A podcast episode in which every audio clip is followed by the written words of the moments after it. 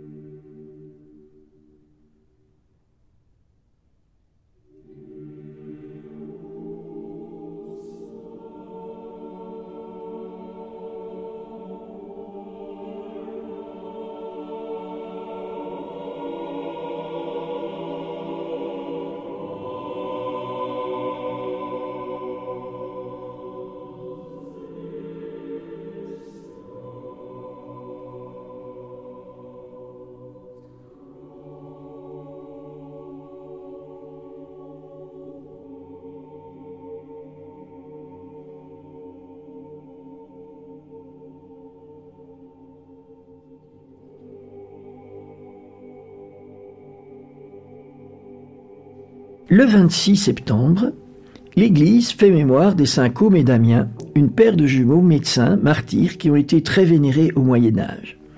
On ne sait pas grand-chose de leur histoire, mais ce qu'on en sait suffit à susciter une grande admiration pour ces deux saints et leur famille. Pourquoi aussi leur famille? Parce que toute leur famille est sainte. Leurs parents, Nicéphore et Théodota, et leurs trois frères, Antime, Léonce et Euprépius.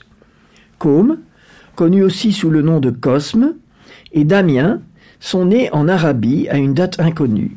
Ils étudient la médecine en Syrie. Ensuite, ils reviennent dans le port maritime d'Aigéaï, situé dans le golfe d'Alexandrette. Là, ils exercent leur métier avec une particularité. Pour eux, l'exercice de la médecine est l'occasion d'annoncer la bonne nouvelle du Christ. Ils soignent toutes les maladies, physiques et spirituelles. Jamais ils ne demandent d'argent pour leurs prestations.